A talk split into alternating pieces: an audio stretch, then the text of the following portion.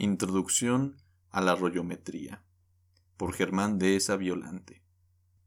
El resultado ha sido francamente estimulante. Desde el sanguinolento culto a Huitzilopochtli, nada había conmocionado tanto a la sociedad tenochca como la bolología. Conste que no estoy reclamando para mí ninguna patente de invención. Si acaso, solicitaría un modesto nicho, en la parte más alta y esplendente, en el panteón de los divulgadores de tan noble y mexicana ciencia. Es turno ahora de la cátedra de catecistas, usufructuarios y aportadores entusiastas de tan inagotable disciplina. Yo ya estoy en otra cosa.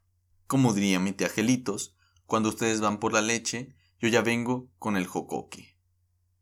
Lo mío ahora, máxime que ya me chuté por televisión el programa de Chiapas, va a salir el subcomanche, dice la Hillary, como si fuera a salir Luis Miguel.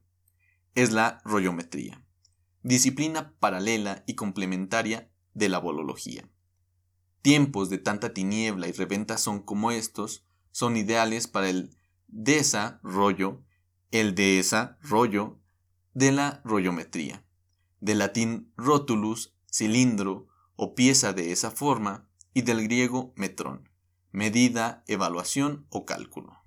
Bueno, pues ahí está la rollometría como prioridad nacional. Si en tiempos tan chiapanecos como los que hoy vivimos no hay un solo mexicano que no esté dispuesto a soltar un rollo y a recibir, justo castigo, un revire de por lo menos 500 rollos de igual o mayor grosor. No se impone la rollometría, la posibilidad de distinguir, evaluar y sopesar un rollo. Yo ya no sé cuándo podrá prosperar esta ciencia. Dicho esto, procedo en primera entrega, como dijo la recién casada de Tepic, a proporcionar a mi noble y, por qué no, distinguido público los primeros elementos de la rollometría. Para esto, se hace indispensable establecer ante todo qué es un rollo. Un rollo es una grande masa de palabras inconexas, aunque aparentemente conexas, que emite un sujeto que en el fondo no tiene ni la más mendiga idea de lo que está hablando.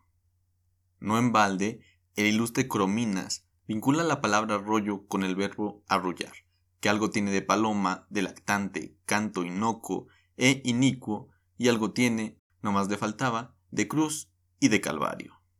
Algunos tiran rollo por necesidad de mantener algún endeble y mal ganado prestigio de inteligentes, informados u ocurrentes.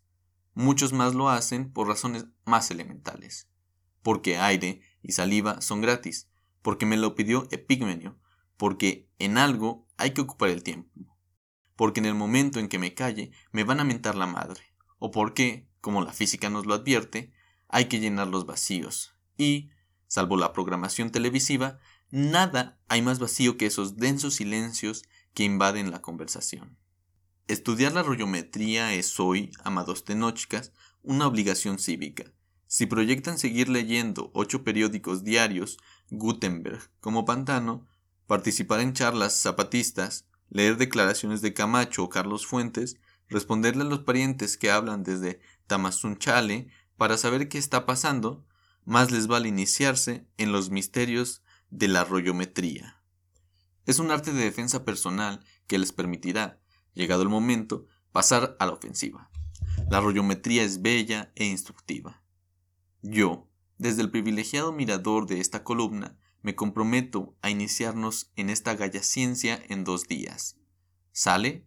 ¿Rollo o muerte? Venceremos. 7 de febrero de 1994